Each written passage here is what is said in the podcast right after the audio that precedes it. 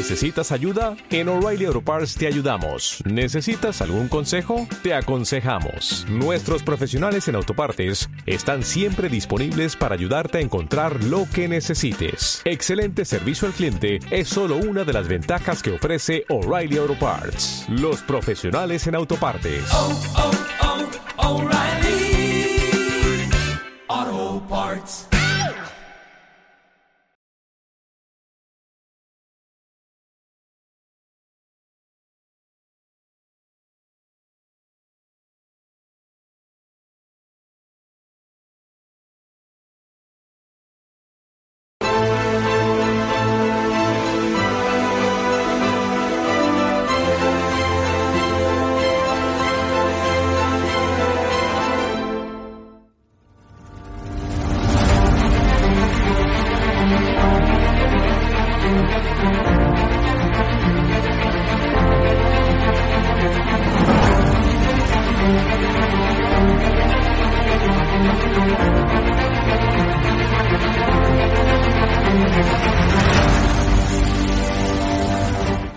...863 consultas a- eh, que han venido a través de- del canal de estado de alarma y de ellas pues ha habido un porcentaje muy muy alto que, que son clientes nuestros ya. Yo la verdad que cuando hice, cuando di este paso de publicar, porque claro, yo no tengo ningún medio de comunicación como puedes tener tú, y mi forma de, de demostrar mi cabello y mi indignación con este, bueno, es que voy a intentar a ver si puedo, puedo, que yo no soy políticamente correcto. Has sentado cátedra, apoyas un proyecto por la libertad de expresión, has puesto una pancarta contra el gobierno, te va mejor que nunca a pesar de la pandemia. Don Félix Revuelta, presidente de Naturhaus, propietario también de la Unión Deportiva de Logroñés, dueño de este hotel maravilloso donde nos has alojado. Está mal que lo diga, pero desde que me hice un poco famoso por mis expresiones en contra de este gobierno social comunista, mi negocio ha ido para arriba.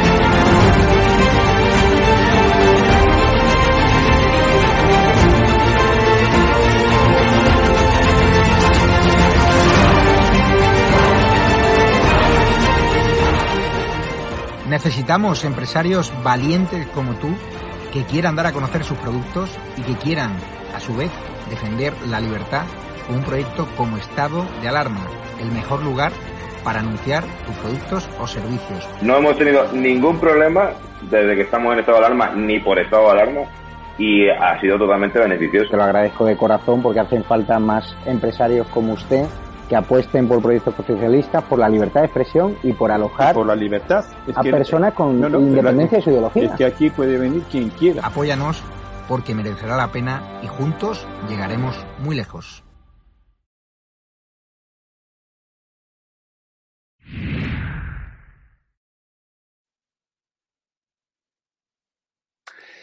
Muy buenas noches, sean bienvenidos a una tertulia más de Saturday Night Live, que es eh, como le hemos llamado a esta tertulia de los sábados en, aquí en estado de alarma, en la que, claro, tendremos que hablar de una visita oficial que bien podría haber acabado en exorcismo, porque más recogido que un monaguillo, Pedro Sánchez se ha ido a sacar la foto con el Papa Francisco junto a su mujer Begoña Gómez, sin mascarilla ninguno de ellos. Debe ser que ahí en el Vaticano eh, tienen protección divina contra el coronavirus y, no les hace falta. Después aquí vienen aquí, nos meten toque de queda, estado de alarma y, y multas si te ven sin mascarilla. En fin, eh, Pedro Sánchez eh, haciendo de las suyas en el Vaticano. Hay que recordar que al monaguillo socialista eh, le hemos escuchado hacer amistosos guiños a la encíclica Fratelli Tutti, esta del Papa Francisco, en la que clama contra el neoliberalismo y el populismo.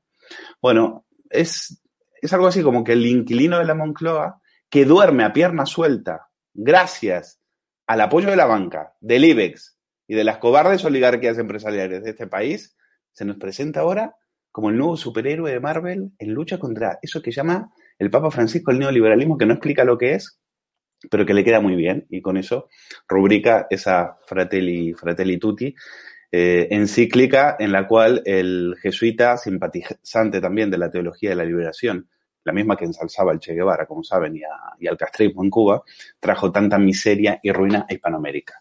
No sabrá lo que es el neoliberalismo, pero de miseria y de hambre y de sicarios comunistas a los cuales el Papa Francisco les ha tenido simpatía en el, en el pasado, de eso sabe muchísimo. Y de eso en la encíclica no dice nada. También Sánchez aplaudía a Francisco por criticar a los populismos, no se lo pierdan, a los populismos, cuando él mismo dijo que jamás pactaría con los populismos y hoy gobierna gracias al apoyo de unos mochileros charlatanes que gritaban Chávez vive, la lucha sigue a cambio de ingentes sumas de dinero de las narcodictaduras chavistas. El Papa Francisco tiene todo el derecho a, a, demonizar la economía de mercado si él lo cree conveniente, pero vamos a ver que sea honesto, por lo menos que sea honesto como lo hizo Juan Pablo II, que sí combatió al comunismo y sí admitió que aunque no le gustaba, eh, sí admitió que por lo menos era la economía libre la única que creaba riqueza. Y si no, el Papa Francisco, sino que nos traiga ejemplos de economías socialistas en las cuales se haya que no hayan acabado en el hambre y en la pobreza. Y por cierto, ¿habrá tenido Francisco tiempo para hablar con Sánchez de las colas del hambre? ¿Eh? esas colas del hambre en las cuales la Iglesia Católica tiene que también dar de lo suyo para poder darles apenas una bolsa de comida a cientos, a cientos y miles de españoles que en estos momentos hacen siete horas de cola por una, por una bolsa con unos pocos alimentos. Y, por cierto, colas del hambre que, según estamos leyendo en Libertad Digital, no, cre no dejan, a los, a los periodistas admiten, en privado, que no les dejan grabarlas. No, les dejan grabar las colas del hambre, las televisiones, estas a las cuales tiene compradas el gobierno. ¿Habrán tenido tiempo para hablar de cómo Sánchez quiere cargarse la educación concertada, por ejemplo? ¿Habrá tenido tiempo eh, para preguntarle a Sánchez para que le explique cómo eh, esas políticas que piensa promover, leyes como la eutanasia, la de la educación, esta en la cual quiere acabar con la concertada, eh, el, el, anuncio de una nueva ley del aborto, todas estas leyes que chocan frontalmente con esa concepción eh, cristiana y con ese magisterio de la Iglesia. ¿Qué tipo de papa fantoche, o lo voy a decir en un fardo argentino para que me entienda Francisco, qué tipo de papa chanta y sanatero puede recibir a un presidente que hoy gobierna de la mano de aquellos, escuchen bien, ¿eh? de aquellos que eh, saqueaban y quemaban la capilla de la Complutense al grito de arderéis como en el 36. O vamos a quemar la conferencia episcopal. O menos rosarios y más bolas chinas. O contra el Vaticano, poder clitoriano. ¿Se imaginan a Sánchez gritando contra el Vaticano, poder clitoriano y al lado, teniendo al lado al Papa? No, es que son mis socios de gobierno. ¿Qué, explicación le puede dar Sánchez a todo eso? ¿Cómo, ¿Cómo puede ir todo recogidito al Vaticano cuando él mismo está gobernando con una gentuza que gritaba, sacad vuestros rosarios de nuestros ovarios. Esta es la gente que gobierna con Pedro Sánchez y esta es la, a la que Sánchez mima con tal de que le con tal de que le dejen en la Moncloa. No solo mima, le, plan, eh, le condicionan su hoja de ruta y su hoja de gobierno.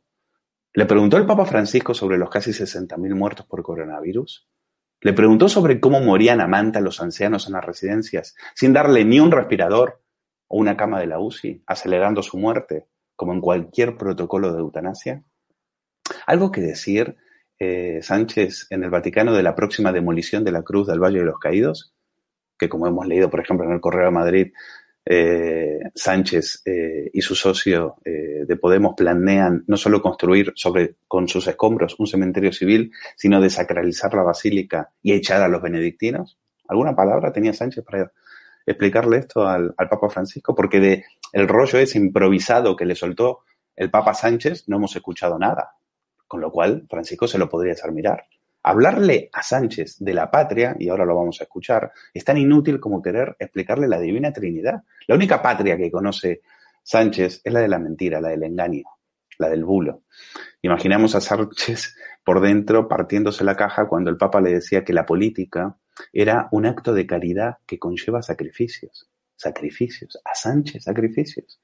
Si los sacrificios los estamos haciendo los españoles sometidos a los caprichos despóticos de este tirano, a los que eh, se les condenará sin duda, eh, a los españoles digo, a una de las peores crisis económicas jamás conocidas eh, con este país, mientras Sánchez, por supuesto, se mirará las uñas, como es habitual en el Congreso. Y tendremos que hablar de Pablo Casado.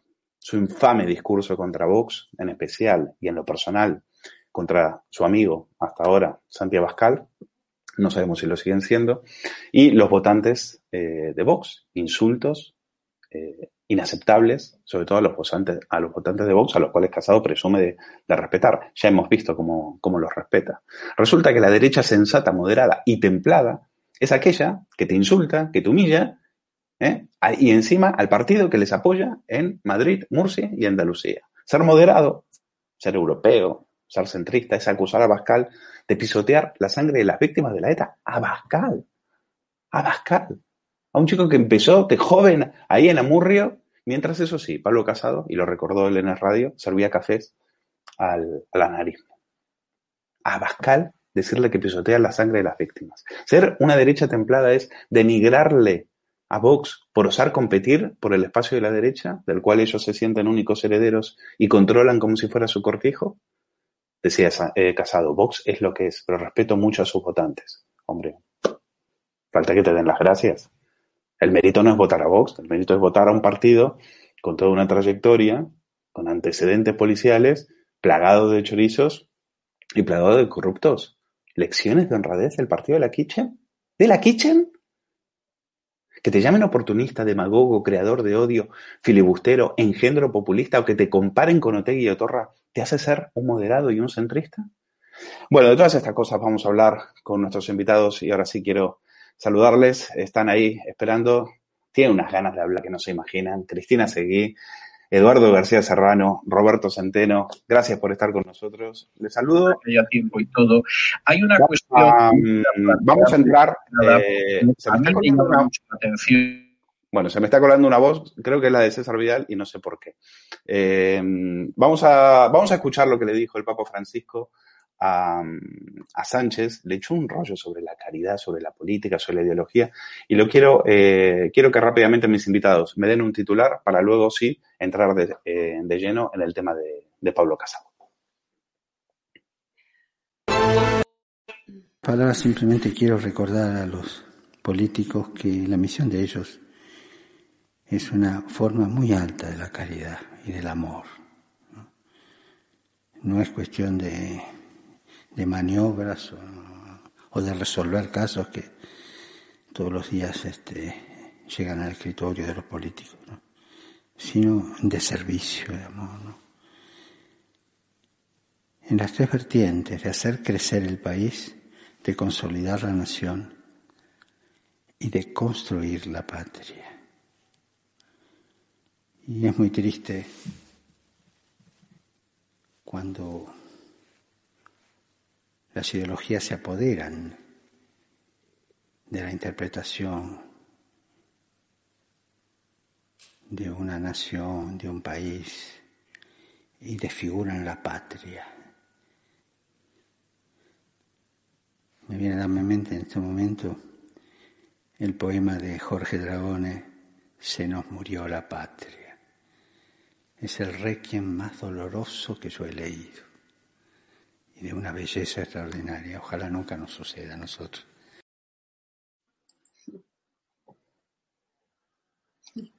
Bueno, Cristina, eh, me estaba riendo porque dice Francisco, me estaba acordando de un poema de Jorge Dragone. Es mentira.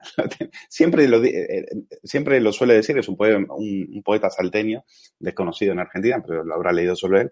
Pero mm, bueno, increíble, este, muy sorprendente este, este rollo que le, que le ha echado a, Sánchez. Y, y ahora, ¿qué, ¿qué, te ha parecido? Porque me parece que eh, eh, hay algunos titulares que están diciendo como que le ha advertido sobre eh, ciertas cuestiones a Sánchez. Eh, en realidad yo creo que Francisco y Sánchez tienen mucho más en común de lo que parece. ¿Tú qué crees? Me ha recordado esto que me acabas de comentar sobre el requiem que utiliza siempre como recurso a la tal Valeria, eh, esa parada ficticia extranjera, a veces Valeria, a veces Claudia, eh, que cada vez tenía una edad distinta y que utilizaba Pedro Sánchez en los en, las, en, las, en los actos, ¿no? Bueno, estoy totalmente de acuerdo contigo en, en la introducción que has hecho al, con respecto a, al Papa, yo creo que más infame que, que hemos tenido, eh, por lo menos de todos los que yo conozco, ¿no? Este es el famoso sujeto que justificó el asesinato de aquel de los periodistas del Charlie Hebdo diciendo que bueno que para la libertad de expresión hay límites y que si hay alguien que dice una mala palabra en contra de su mamá pues que se puede esperar un, un puñetazo no justificando sin ninguna duda eh, aquel asesinato eh, yihadista islamista en aquella en aquella redacción. Sin duda alguna tienen muchísimo en común. Y quien lea o quien oje eh, porque no soporte la entera, esa encíclica, llamada Fratelli Tutti y que César Vidal eh, denomina Tutti Frutti, eh, comienza además eh, aludiendo a su eh, estímulo, un especial estímulo que recibió por parte del, gran imán Hamad al-Tayeb, con quien se encontró en su momento en, Abu Dhabi, ¿no? Cualquiera diría que un papa tiene que defender eh, los dogmas eh, cristianos y no los islamistas, eh, básicamente, ¿no?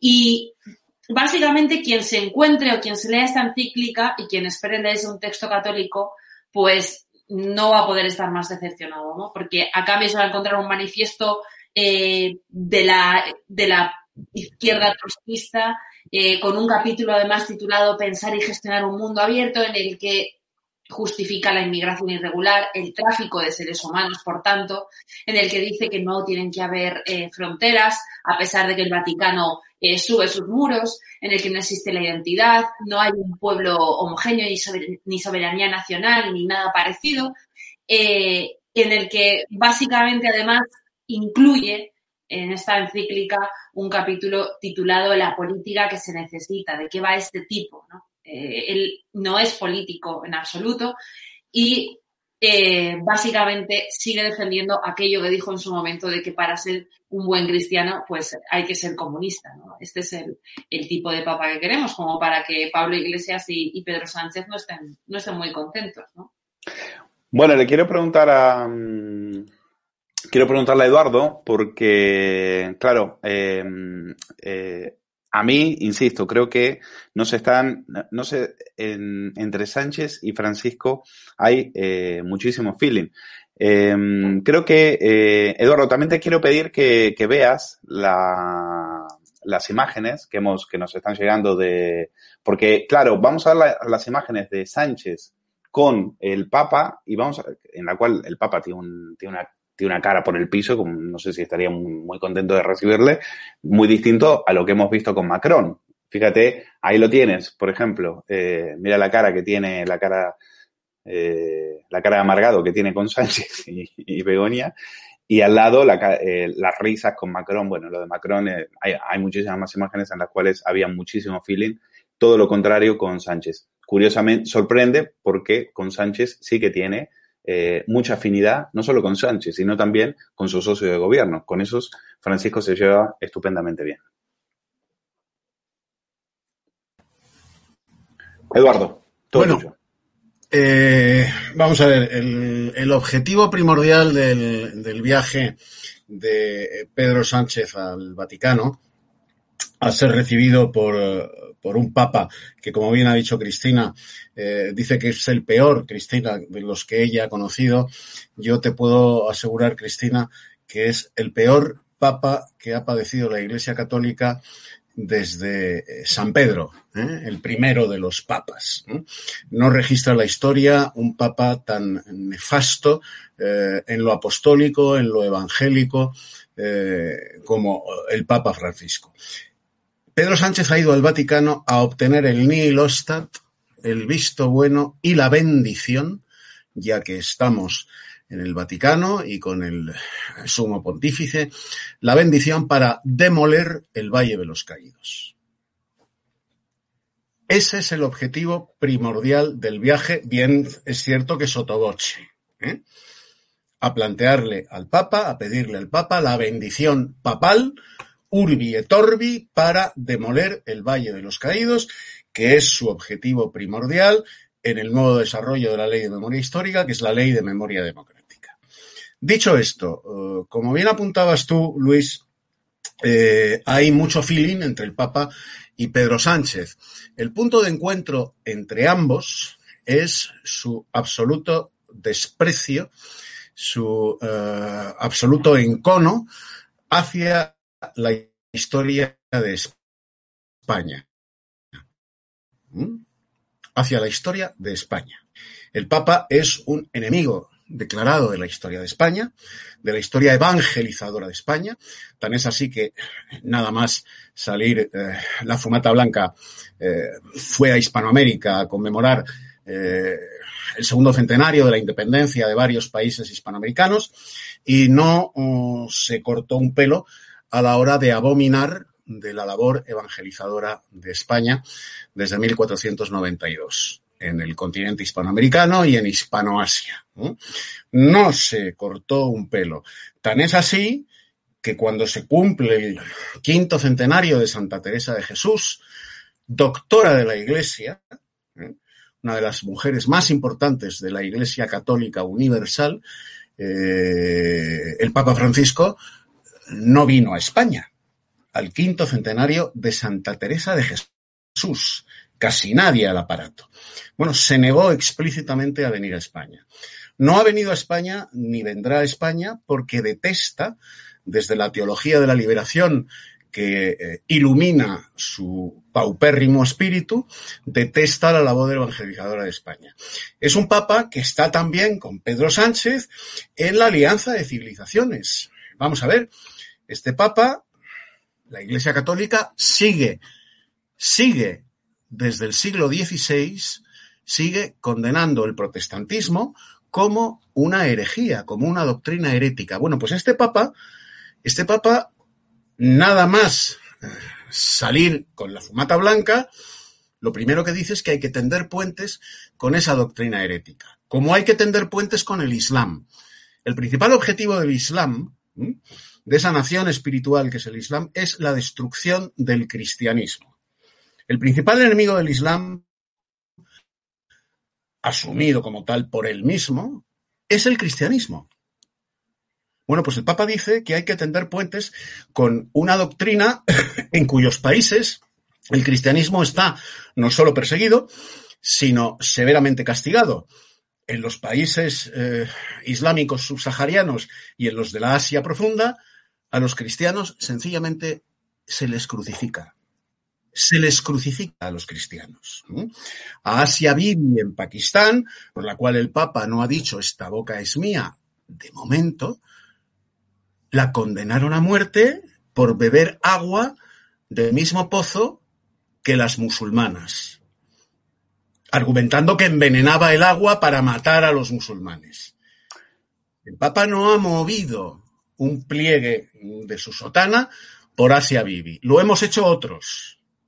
Eduardo, eh... este, papa, este, papa, firma un acuerdo con el Partido Comunista Chino en virtud del cual se autoriza la caza de católicos en China. Y cuando una católica china en la Plaza de San Pedro en el Vaticano se lo reprocha agarrándole de la bocamanga, se la quita de encima a manotazos con una violencia que ningún papa, ningún papa ha mostrado jamás hacia uno de sus fieles. Bueno, pues es, es, un gran momento, tienes razón. Y, y, es un momento que quedará para siempre en nuestra retina. Quiero hablar con. Quiero preguntarle a Centeno eh, rápidamente, Roberto, eh, si aquí tú ves algún tipo de, conexión, porque vamos a ver un, un titular que llevo OK Diario en este momento, en el cual eh, tengo llego a entender, es como que Francisco le, le, advierte a Sánchez de que las ideologías sectarizan y le recuerda el ascenso de Hitler. Pero yo no creo que se lo haga en modo de reproche. Yo creo que le, lo que le está diciendo es, tú sigue, tú sigue el camino que yo he marcado y eh, tenme a raya a ideologías que sectarizan, como por ejemplo la de Vox. Porque cuando habla del ascenso de Hitler, no creo que esté hablando de Pablo Iglesias. Creo que está hablando más bien de ideologías que él detesta, como pueden ser las ideas que defiende eh, un partido como Vox o otro partido de, de derecho europeo. Eh, Roberto, tu, opinión. Pues vamos a ver, yo la verdad es que eh, creo que habéis dicho todo, hay poco que añadir a este miserable papa eh, que nos ha tocado. a mí mm, eh, lo único que a nivel personal eh, me preocupa y me preocuparía es que este canalla eh, de Papa mm, le dé la bendición para destruir el Valle de los Caídos, que no nos olvidemos es el monumento más grandioso que se ha construido en Europa durante todo el siglo XX.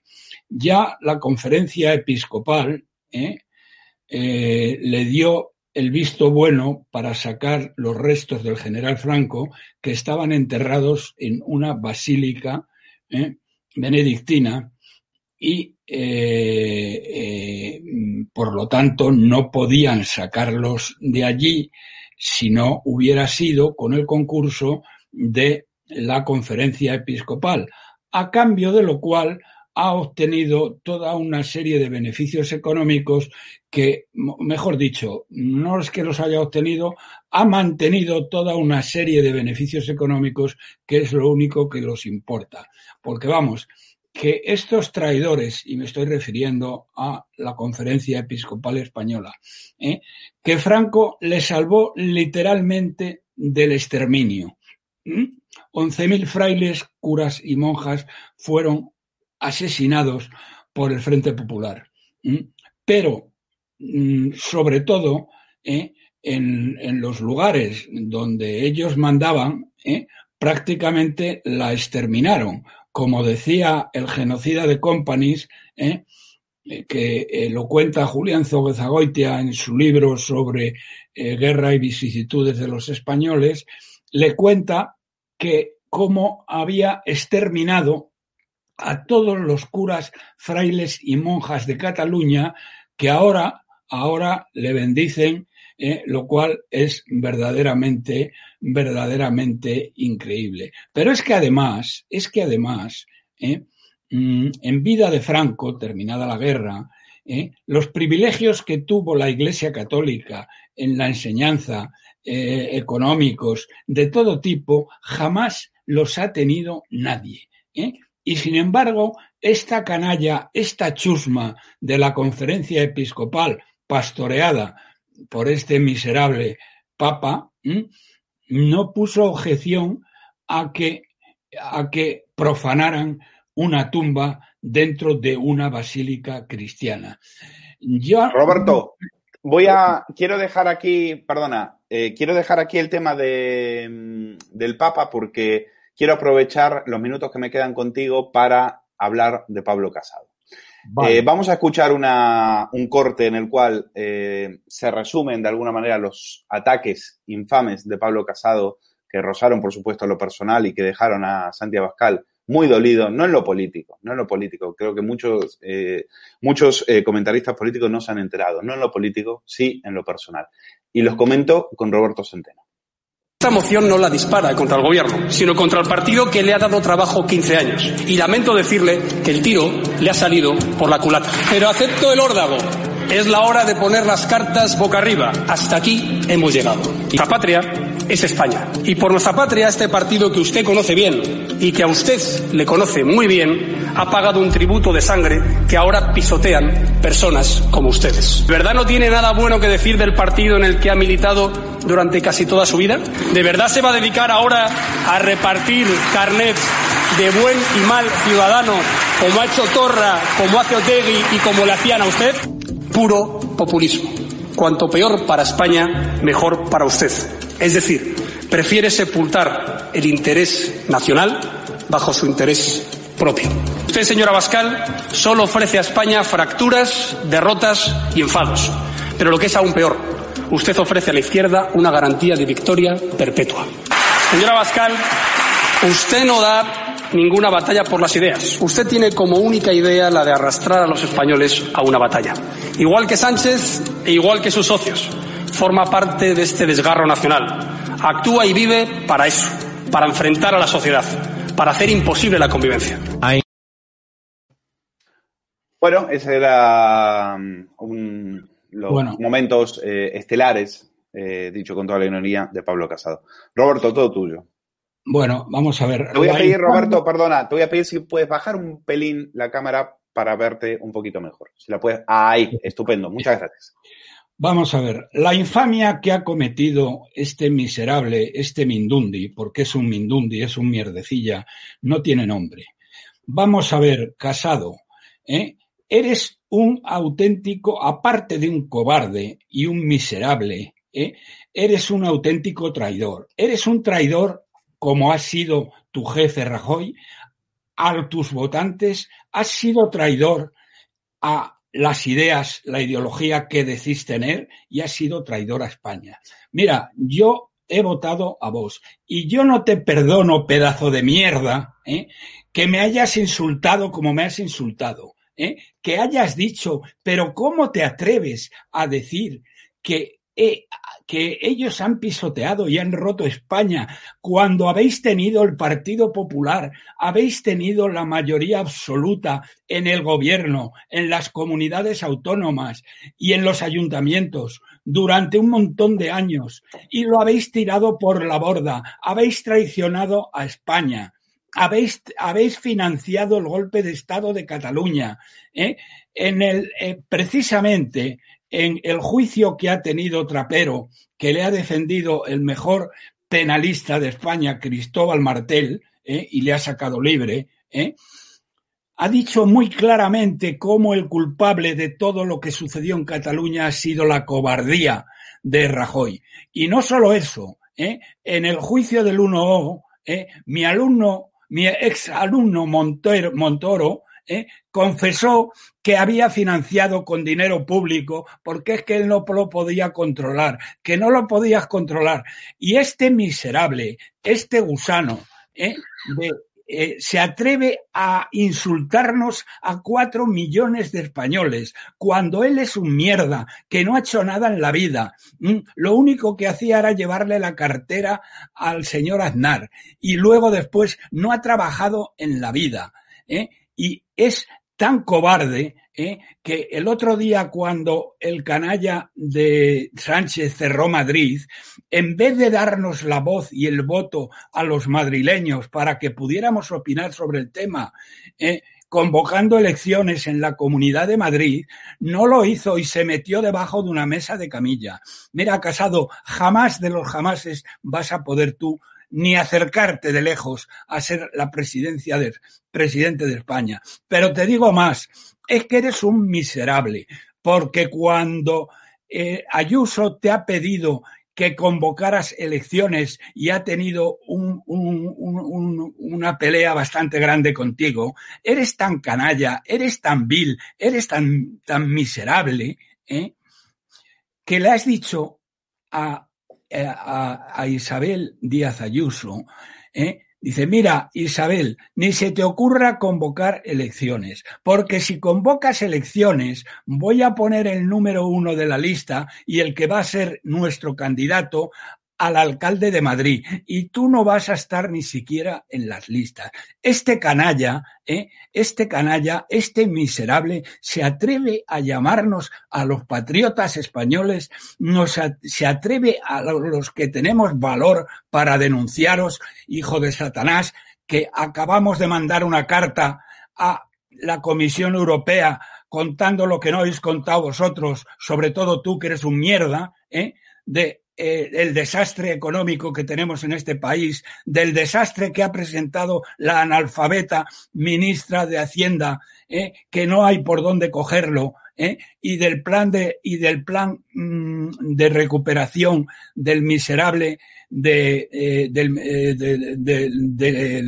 psicópata de la Moncloa, que es que ni os lo habéis leído, cuando ya te han dicho que España es, es España es una nación fallida y tú formas parte de esa nación fallida. Formas parte del PP que traicionó todo lo traicionable, traicionó a sus electores, traicionó los valores que decís que tenéis, que no tenéis, porque sois unos mierdas. Y ahí os habéis quedado. Y ya verás en lo que te vas a quedar en cuanto se sepan las primeras encuestas. Y sobre todo, traicionó a España porque financió el golpe de Estado de Cataluña y además, como se ha dicho Cristóbal Martel, el mejor penalista de España que ha sacado libre a Trapero, ¿eh? eh, se comportó con una cobardía, eh, retrasando el, arreglar los temas en Cataluña y Rajoy es el culpable de, todo. En, otras épocas, a Rajoy y a toda su chusma, incluido tú, os hubieran decapitado en la plaza pública.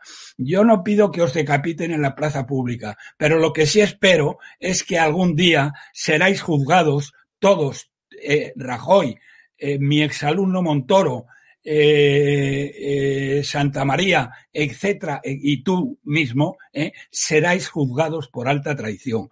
Porque lo que has hecho, mm, aparte de ser infame, aparte de ser vomitivo, aparte de insultar, pero ¿quién coño te has creído que eres tú, casado, para insultar a cuatro millones de españoles? Pedazo de mierda. ¿sí? Si no has hecho una O como un canuto en toda tu vida. ¿eh? Y en el Partido Popular ¿eh? no mandas una mierda porque no mandas en Galicia, no mandas en Andalucía, no mandas en el País Vasco, no mandas en, Baleares. ¿eh? Y tú eres el que quiere ser presidente del gobierno de España, un cobarde como tú, que insulta al único que te puede ayudar a ser presidente del gobierno. Es que además de ser un miserable, además de ser un canalla, eres un tonto del culo. ¿eh? Porque meterte con quien con quien te puede, con el único que te puede hacer presidente del gobierno, es, es que, es que has perdido la cabeza.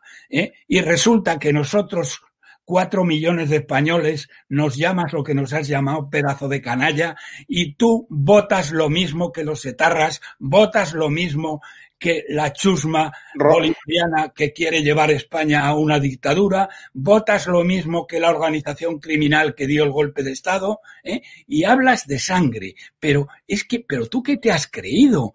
Es que, de verdad, yo, la gente que a partir de ahora te vote, ¿eh? verdaderamente se lo tiene que hacer mirar porque eres un mierda que, eh, eh, bueno, que, que, está trayendo la desgracia de España, porque no existe oposición en España hasta que eh, Vox pueda acabar ganándote unas elecciones. Roberto, Roberto, tengo, Roberto, ten, tengo, tengo que dejarlo porque tengo, me están esperando Cristina Seguí, me están esperando Eduardo García Serrano. Vale. Y como siempre, agradecerte muchísimo que estés con nosotros y este, durante este tiempo de, de, de programa. Eh, muchas gracias. Y quiero que escuchen un, un vídeo que vamos, hemos preparado con las reacciones de la izquierda mediática, es decir, la izquierda mediática feliz aplaudiendo a, aplaudiendo a, a Pablo Casado por su intervención, lo cual, pues, habría que hacérselo mirar. Hemos del PP de la jugada política estratégica profunda que ha puesto en marcha hoy su líder Pablo Casado, sin papeles, prácticamente el 100% del discurso improvisado en un momento dificilísimo. Es posiblemente uno de los discursos más importantes de su vida política y además teniendo en cuenta las alianzas. Me ha parecido un discurso bastante bueno en lo formal y en el fondo. Me parece que esto es lo que esperábamos muchas personas de un partido que se dice conservador, europeo, moderado, centrista. Eh, creo que ha sido muy valiente también porque creo que hace esto en contra de lo que opinan gran parte de sus votantes. Parece que ojalá Casado sea esto. Es que confirmar que el protagonista de hoy es Pablo Casado sin ninguna duda. Primero porque ha hecho un brillante discurso ha hecho un discurso de líder. Yo dije antes que hasta ahora el Partido Popular iba con complejo y con miedo hacia Vox. Hoy ha decidido pegar un puñetazo en la mesa y se acabaron los complejos. Bueno, es histórico. Lo que, lo que acaba de hacer Pablo Casado es histórico. No, no, no nunca hasta ahora eh, ni el PP ni Casado habían querido confrontar abiertamente con Vox. Lo que está intentando Casado en este discurso histórico es, es decirles, la verdadera alternativa al sanchismo no es Vox. Bueno, Chávez es, es, solamente un solamente un repaso, pues les podría poner a Javier Ruiz, les podría poner a Jaime González, por ejemplo, también, eh, elogiándole, bueno, tantos otros, eh, y eh, también otros discursos críticos de gente que también le quiere mucho a, Pablo Casado, pero que no está de acuerdo con él, por ejemplo, Isabel San Sebastián o Carlos Cuesta. Bueno, Cris, me interesa muchísimo tu opinión y les pido por favor a nuestros invitados que dejemos los insultos que lo, se lo dejemos a Pablo Casado, que él ya se ha encargado en el Congreso de eh, esparcir eh, insultos a los que no piensan como él. O nosotros no somos así, pues nosotros hablamos con más altura. Cris, ahora sí, todo tuyo. Bueno, yo mm, de entrada te puedo asegurar que si cualquiera de los que ha salido lo el discurso de Pablo Casado y la brillante de Pablo Casado me hubiera eh, presentado como un líder eh, o una alternativa al sanchismo, te prometo que me habría retirado.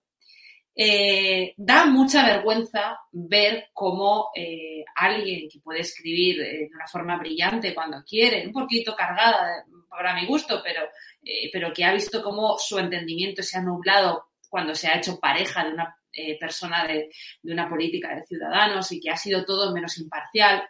De repente dice que Pablo Casado es la alternativa al sanchismo cuando augura dos, eh, probablemente una o dos eh, legislaturas más de Sánchez, asegurando de esta manera que va a apoyar los presupuestos, que eh, va a sostener ese gobierno, aunque ese gobierno esté conformado por etarras, y digo etarras, no digo proetarras, porque la señora Ispirúa, es- ese ser infecto, es una etarra que fue condenada a un año de cárcel y que además sea redactora de los dos periódicos con los que salían los secuestrados en los, en los Zulos, el Lenin y el Gara.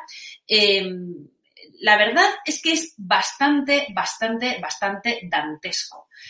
De todas las frases que tú has dicho antes de Pablo Casado, eh, esas no fueron las más asquerosas. Hubo una que yo apunté y te leo textualmente, porque la tuiteé en el momento, fue sus insultos los aguantaremos como, como aguantamos el terrorismo.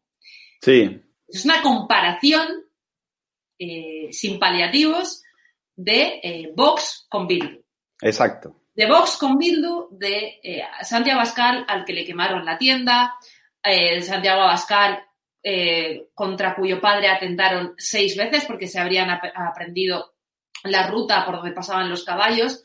Entre una de esas, creo, una o varias, hubo un compañero de cabalgada que, que, que le, que le denunció, que le delató para que tuviera éxito ese atentado. Afortunadamente no lo tuvo. Em, y lo que yo te puedo decir es que no tengo ninguna duda de que lo que ha hecho Casado, si no lo olvidan sus votantes, eh, le va a pasar una seria factura. Que en el Partido Popular están muy preocupados, que han puesto a funcionar su, su eh, mecánica y todo su leviatán mediático, porque vemos que sí que tienen, el ABC y La Razón han eh, titulares verdaderamente sorprendentes y algunos de ellos incluso antes de la moción de censura, pero yo tengo que destacar que lo más asqueroso que yo he visto desde la liberación de los etarras en la doctrina Parot, que dijeron los del Partido Popular que no iban a salir porque se podía desobedecer a Estrasburgo en ese momento, y sin embargo 24 horas después de prometernos que Inés del Río no iba a salir de la cárcel, empezaron a salir a centenares, eh, es lo que vi el primer día. Los diputados del Partido Popular, entre ellos alguna víctima del terrorismo, y los diputados, los pocos que afortunadamente le quedan a esa nada que es Ciudadanos, fueron incapaces de levantarse en la lectura de las 850 víctimas del terrorismo. Es algo asqueroso, absolutamente miserable, que yo solamente pensé alguna vez que iba a haber en un partido como Bildu o como Esquerra Republicana. Y Bueno, es el partido que, Cristina, es el partido que llamaba loca a María San Gil, es el partido que eh, dijo que a quién representa Ortega Lara, en esas palabras eh, de Elvira Rodríguez, que trepó Sí, pero- con el marianismo y hoy está con, hoy está con Pablo Casado. ¿eh? porque esto fue una escenificación que se va a quedar en la hemeroteca para siempre. No hay ninguna excusa posible en que no se levantaran, ni siquiera aún pensando que la lectura de esas víctimas del terrorismo, que ojalá se escuchen todos los días y además contestándole a una etarra, eh, aunque fuera una estrategia de un partido político, bendita estrategia, te levantas y al día siguiente te suicidas si te da la gana. Cris, eh, quiero, que, quiero que escuchemos, porque en 2018 Pablo Casado eh, no tenía este discurso. Pablo Casado decía que iba a unar con otros partidos intentar ser la fuerza de centro derecha, juntando, eh, construyendo puentes, estableciendo alianzas. No era este Pablo Casado. Vamos a escuchar al Pablo Casado del 2018 para que después Eduardo García Serrano nos haga una comparación con el actual eh, Pablo Casado de 2020. Para mí eso es un objetivo. Y no es un objetivo prepotente a la hora de decir voy a absorber un partido, voy a absorber otro. Hay que empezar como hicimos en los años 90, intentando llegar a acuerdos. Yo ya me he sentado con los líderes de UPN, de Foro, del PAR, de Coalición Canaria, cada uno en su naturaleza, es decir, hay unos con los que hemos ido en coalición, hay otros con los que a lo mejor acabamos huyendo juntos y hay otros como Coalición Canaria que evidentemente no ese es el plan. Y eso incluye también a Ciudadanos, o incluye también a Vox, o incluye también a lo que queda de UPyD, en el sentido de que para mí son personas que defienden unos valores esenciales, que es la unidad de España y la defensa de la Constitución y nuestro marco de convivencia. Y luego tenemos matices. Bueno, estoy quiero darle paso precisamente al director de Correo de España porque también ahí y les invito también a los espectadores de Estado de Alarma que se pasen por la web para leer la columna de Eduardo García Serrano analizando esto en, detalle, está este discurso de Pablo Casado en detalle. Eh, Eduardo, tu opinión. Bueno, eh, las palabras que acabas de recobrar de Pablo Casado demuestran que eh, ha sufrido la misma metamorfosis repugnante que sufrió Rajoy eh, respecto de su discurso electoral eh, de 2011 a su ejecutoria gubernamental a partir de ese triunfo por mayoría absoluta. Eh, Pablo Casado de 2018 no tiene nada que ver, con arreglo a sus palabras, con el Pablo Casado que vimos el otro día en el Congreso de los Diputados, vomitando un discurso repugnante. Vamos a ver, a mí Roberto Centeno me ha dejado sin adjetivos, con lo cual... Pues, Menos mal. Menos mal porque nos cierran el canal. Entonces, sí diré por eh, solidaridad con Roberto Centeno que suscribo eh, todo lo que ha dicho de la cruz a la fecha, ¿eh? con todos los adjetivos que ha pronunciado, incluidos. Los hago también míos. Dicho esto, Pablo Casado mmm, que tiene muy pocas luces políticas. Yo lo conocí cuando todavía tomaba el biberón de la mano de, de Aznar. Pablo Casado es un tipo que ha necesitado siempre un amo, siempre un amo, porque, porque es un mediocre. Ha sido un mediocre toda su vida. Su vida académica, su vida eh, universitaria es la mediocridad llena de pellas y de novillos. ¿no? Es un tipo que ha sido un estudiante nefasto, al cual eh, se le aprueba eh, la mitad de la carrera en dos meses, siendo diputado, el cual se compra un máster, eh, como han hecho tantos otros, en, un colegio universitario de la Complutense de Madrid, en el Cardenal Cisneros, se lo compra literalmente ¿eh? y le aprueban la carrera de Matute, la mitad de la carrera que llevaba arrastrando desde que ingresó en la universidad. es un tipo al que echan de ICADE porque, porque intelectualmente es una nulidad. Una nulidad. Lo echan de ICADE. O sea, no es que se vaya de ICADE porque descubre que quiere ser ingeniero naval y no abogado y economista. No, no, lo echan de ICADE por inútil, por vago, por zángano. Bueno, pues como todos los vagos y todos los zánganos de España, encuentra uh, su refugio en la política y, como siempre ha necesitado un amo, primero fue el que le sacaba a pelear. Después fue Rajoy el que le sacaba hacer caquitas y ahora, ahora es eh, Pedro Sánchez el que a partir de ese discurso abyecto, de ese discurso abyecto del otro día, pues le va a echar eh, eh, las bolitas de pienso en el comedero de la traición. De lo que no se da cuenta este mediocre abyecto es de que esas bolitas de pienso que le va a echar Pedro Sánchez se le van a atragantar todas, todas, ojalá sea así, se le van a atragantar todas en, en los comederos de las urnas, de las elecciones. Porque Pablo Casado no es que haya traicionado a Vox, que lo ha hecho de una manera absolutamente ignominiosa, absolutamente abyecta, absolutamente despreciable. Es que ha traicionado, lo que es peor, ha traicionado a sus votantes que consideran a Vox su aliado natural.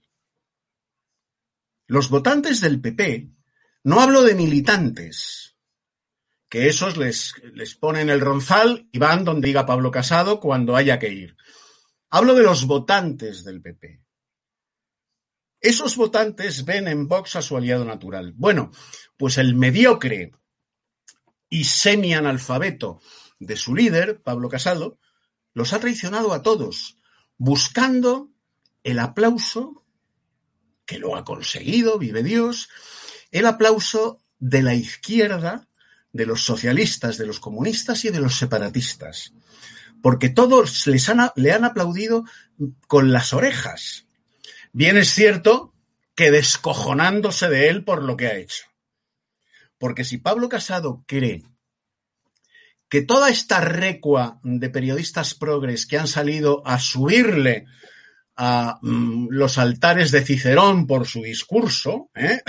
por la filípica que soltó contra eh, Santiago Abascal, si cree que toda esa recua de periodistas pesebreros del progresismo y de la izquierda le van a seguir laudando, le van a seguir pasando la mano por el hombro, es que es todavía más tonto es todavía más tonto de lo que yo deduje cuando le conocí personalmente.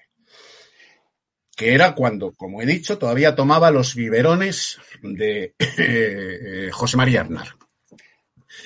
Pablo Casado ha ofendido gravísimamente, como decía Roberto Centeno, a cuatro millones de españoles. Para buscar el aplauso de Bildu, de Esquerra Republicana de Cataluña, de la SCUP, de los socialistas y de los comunistas. Y cuando Pablo Iglesias sube a la tribuna, desde su profundo analfabetismo, Pablo Iglesias, digo, tiene el atrevimiento de comparar el discurso de Casado con cualquier pieza de Donoso Cortés. Y el otro, el otro, en el escaño, se hace pis de gusto no sabe quién es Donoso Cortés, sabe que es una calle que hay en Madrid, pero claro, si Pablo Iglesias, que para eh, Pablo Casado es un líder intelectual, que va de culto, menciona a Donoso Cortés, pues tiene que ser alguien de la derecha muy importante. Mira, Pablito, a los dos, si Donoso Cortés os pilla por banda a ti y a Casado, a ti te corta la coleta, y a Casado lo echa a patados en el culo de la derecha española. Después de lo que hizo. Es un traidor. Se ha convertido en el de la derecha española y en el chapero de la izquierda social comunista y separatista. Pues Esa es la única postura que tiene Pablo Casado a partir de ese discurso infame y abyecto ante la izquierda española, de cúbito supino o de cúbito prono con el culo en pompa o con el culo boca abajo. Lo... A eso ha llegado el PP, al chaperismo político con los socialistas, los comunistas y los separatistas. Eh, vamos a dejarlo aquí porque el, es el titular precisamente con el cual eh, Eduardo García Serrano, en, en, el medio que es director, en el Correo de España, pues eh, analizaba todo esto. Eh, Eduardo, darte las gracias. Gracias por estar este, este rato con, con nosotros para darte tu, tu visión. Eh, y tengo que ir, tengo que ir con Hugo Pereira porque tenemos que hablar de Hugo, gracias por esperarnos. Eh, te, te, mira, ya que te he tenido esperando, pues dame tu opinión, si quieres, sobre esto y sobre el tema de la pandemia, porque eh, eres el que en este momento más sabe de lo que está pasando. Explícanos, porque yo he visto a un Pedro Sánchez que se ha ido a Roma, nos ha hecho un discurso de, de, de coaching, ¿eh? nos ha dicho mucho ánimo, ustedes no bajan los brazos, etcétera, como si él eh, fuera eso, pues un motivador más que un presidente. Pues eh, explícanos en qué situación estamos y, y danos tu opinión. Perfecto. En cuanto a la opinión de Pablo Casado, ya lo he comentado ayer mismo, ¿no? Creo que gracias a Pablo Casado, quien ha conseguido ganar la moción de censura ha sido Pedro Sánchez y Pablo Iglesias. La moción de censura, pues, no resultó y resultó solamente con el apoyo de los 52 valientes de Vox. Y en segundo, Pablo Casado, pues, ha, ha conseguido romper el puente que había entre las dos derechas, entre el PP y Vox. Pablo Casado dinamitó ese puente y, evidentemente, eh, Pablo Casado pues no comprende la, que la única persona que le puede hacer llegar eh, conseguir la presidencia de España es, en este caso, Santiago Abascal. Y que Vox, lejos de ser un proyecto con fecha de caducidad, es un proyecto que, gracias a la intensa labor de Pablo Casado, se está consolidando cada vez más como la alternativa y como la posición verdadera al gobierno de España. Esto lo comenté ayer. Vamos a pasar, por tanto, al tema de la, del estado de alarma y estas medidas que quiere implantar de nuevo el gobierno dictatorial para comprender las medidas eh, que seguramente que mañana, después de, esa, de, ese Consejo de Ministros que va a tener lugar en Moncloa para volver a instaurar el estado de alarma, aunque esta vez parece ser, esperemos, que sea territorializado, es decir, que no sea un estado de alarma genérico, que sean las comunidades autónomas quien gestione ese estado de alarma, pero para comprender esto, para hacer la pregunta o para responder la pregunta de si es conveniente o no implantar un estado de alarma, pues hay que recordar unas cuantas cosas, ¿no? La primera hay que recordar es que este sinvergüenza gobierno de España, eh, no voy a empezar con, con insultos como, hicieron ya Eduardo García Serrano y Roberto Centeno, que estoy 100% de acuerdo con ellos, pero evidentemente está en juego nuestro canal de YouTube y si nos cierran no podremos continuar dando información libre y siendo uno de los pocos medios que damos información libre sin censura. Pero en cualquier caso, para eh, responder a esa pregunta, ¿no? Hace falta recordar unas cuantas cosas. Y es, uno, desde el momento en el que se instauró ese dictatorial estado de alarma, ya en su momento, cuando nos confinaron durante dos meses, pues desde ese momento aún no se ha articulado ningún tipo de ley. Vamos a volver a instaurar un segundo estado de alarma, sea como sea, pero lo vamos a volver a instaurar sin haber articulado ningún tipo de ley. No hay alternativa al estado de alarma. Que la gente lo tenga en cuenta, ¿no? Esto. En segundo lugar, Hace un mes aproximadamente se han puesto en marcha unas cosas que se llaman test de antígenos, que en torno a unos 10-15 minutos te da un resultado, si eres positivo o si eres negativo en coronavirus. Es más, este viernes me lo hicieron a mí hace, hace muy poquito y es, reitero, un pinchacito en el dedo y en 10-15 minutos te dicen si estás contagiado o no de coronavirus. Esos test, además, son muy baratos, es decir, eh, hice un cálculo, ¿no? Teniendo en cuenta cuánto cuesta una unidad, hice un cálculo y si compramos 48 millones de test de antígenos, 48 millones, es decir, uno para cada español, nos saldría la cuenta, nos saldría el coste en unos 120 millones de euros. La gente dirá, pero es que es imposible asumir eso. Bueno, pues les voy a recordar a toda esa gente, a todos esos mentirosos de izquierdas que no se enteran de, la, de, de nada, es decir, que nunca leen, ni estudian, ni ven ningún tipo de dato, porque todos los datos mata relato, como, como dice mucha gente, ¿no? Como dicen muchos amigos míos, pues como dato mata relato, pues el dato que nos ha costado el confinamiento, esos dos meses en donde la economía se paralizó completamente, han sido 200 billones de euros, con B, billones de euros. No me fastidies, 120 versus 200 billones de euros. ¿Qué pretende el gobierno? volver a implantar un estado de alarma, volver a paralizar la economía para que nos vuelva a costar unos billones de euros más? O sea, verdaderamente es que esto es una auténtica locura, ¿no? Y la tesis que yo siempre digo, que el gobierno de España tiene por objetivo destruir la economía, destruir a España, cada vez cobra más sentido, ¿no? No tiene sentido que evidentemente no haga eh, un, una criba, ¿no? No haga un, una, digamos, no implante test masivos, no haga test, a la población de forma masiva para hacer un cribado antes de implantar ese estado de alarma, ¿no? También hay que entender, pues, otras cosas. Y es que tenemos un presidente del gobierno que dice algo y que después, efectivamente, hace lo contrario. Tú bien lo comentabas, Luis. Evidentemente, eh, Pedro Sánchez, desde que se implantó el estado de alarma, el primer estado de alarma, ha recorrido, atención, 9.000 kilómetros en Falcon. 9.000 kilómetros en, en Falcon. Mientras hosteleros, toda la gente del sector turismo. Hombre, general, estaría luchando contra el cambio climático, ¿no? Sí, sí, eh, evidentemente, con el Falcon. Totalmente. Eso es. es es, es, un jetas de la leche, ¿no? Pero evidentemente, repito, todo esto, 9.000 kilómetros en Falcon, mientras el sector turístico a la quiebra completamente, mientras, evidentemente, hosteleros a la quiebra, 100.000 empresas cerradas y más de 3 millones de parados. Mientras tanto, el presidente del gobierno de viaje en Falcon 9.000 kilómetros cuando todas y cada una de las reuniones, incluida la que hizo eh, en el día, en el día de, de hoy con el líder del Partido Comunista en el Vaticano llamado Papa Francisco, es el líder del Partido Comunista ¿no? en el Vaticano, pues evidentemente eh, se podría hacer de forma telemática. ¿Qué necesidad había de llevar a Sánchez al Vaticano para hacer una reunión con el Papa Francisco? ¿no? Y después... Eh, Hugo, eh, mm. quiero, eh, quiero hablar con Cristina.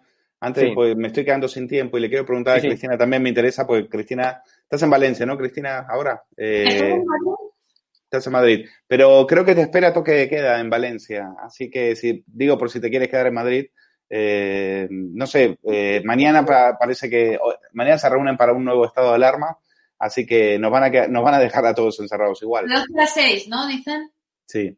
Eh, Bueno, mi- a la realidad, la realidad es que Espa- España es el primer país europeo que supera el millón de contagios desde que empezó la pandemia. Eh, más nos encierran, más nos confinan y más contagios hay. Con lo cual, eh, que alguien venga y me lo explique, porque yo a todos los cantamañana de virólogos, epidemiólogos que veo por las televisiones diciendo que nos tienen que confinar todavía más, nos tienen que encerrar todavía más, pues yo les diría, pues estas son las recetas que ha- han venido aplicando desde, los- desde hace meses y este es el resultado superamos, somos el país de Europa que superamos el millón de contagios. ¿Cuánto Mira. mentiroso y cuánto mañana hay en televisión?